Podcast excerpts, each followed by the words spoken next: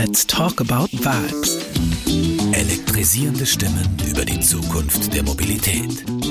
Mit Christian Clerici. Diesmal mit Wolf Lotter, Bestsellerautor, Journalist und einer der großen Geister unserer Zeit.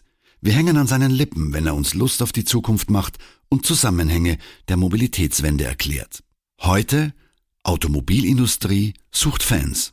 Also ich erinnere mich noch, als der Tesla kam vor einigen Jahren, war das ein Zeichen, äh, den alten Eliten mal was zu zeigen, nämlich wo der Hammer hängt.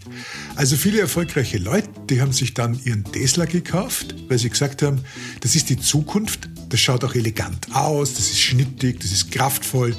Ja, das war sehr klug sozusagen, dass die diese Sportwagenform äh, gewählt haben, äh, diese Anmutung, so wie Tesla das eben gemacht hat.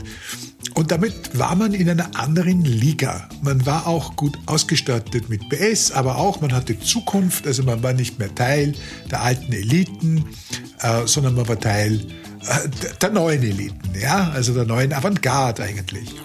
Und das aufzuholen wird wahnsinnig schwer für alle anderen Hersteller. Das sind ja Phänomene geworden. Tesla ist ja ein Kulturphänomen und Kulturphänomene kann niemand zurückholen. Also das kann man sich auch nicht künstlich backen. Das geht nicht. Da muss man wirklich zum richtigen Zeitpunkt mit einem äh, extrem guten Timing da sein. Das ist so wie bei Apple. Äh, dann kann man nicht nachmachen. Also wenn jemand versucht, Apple sein zu wollen, ist er immer die Kopie.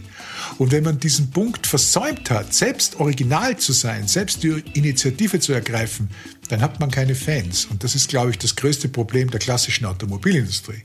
Originalität ist entscheidend. Let's talk about vibes.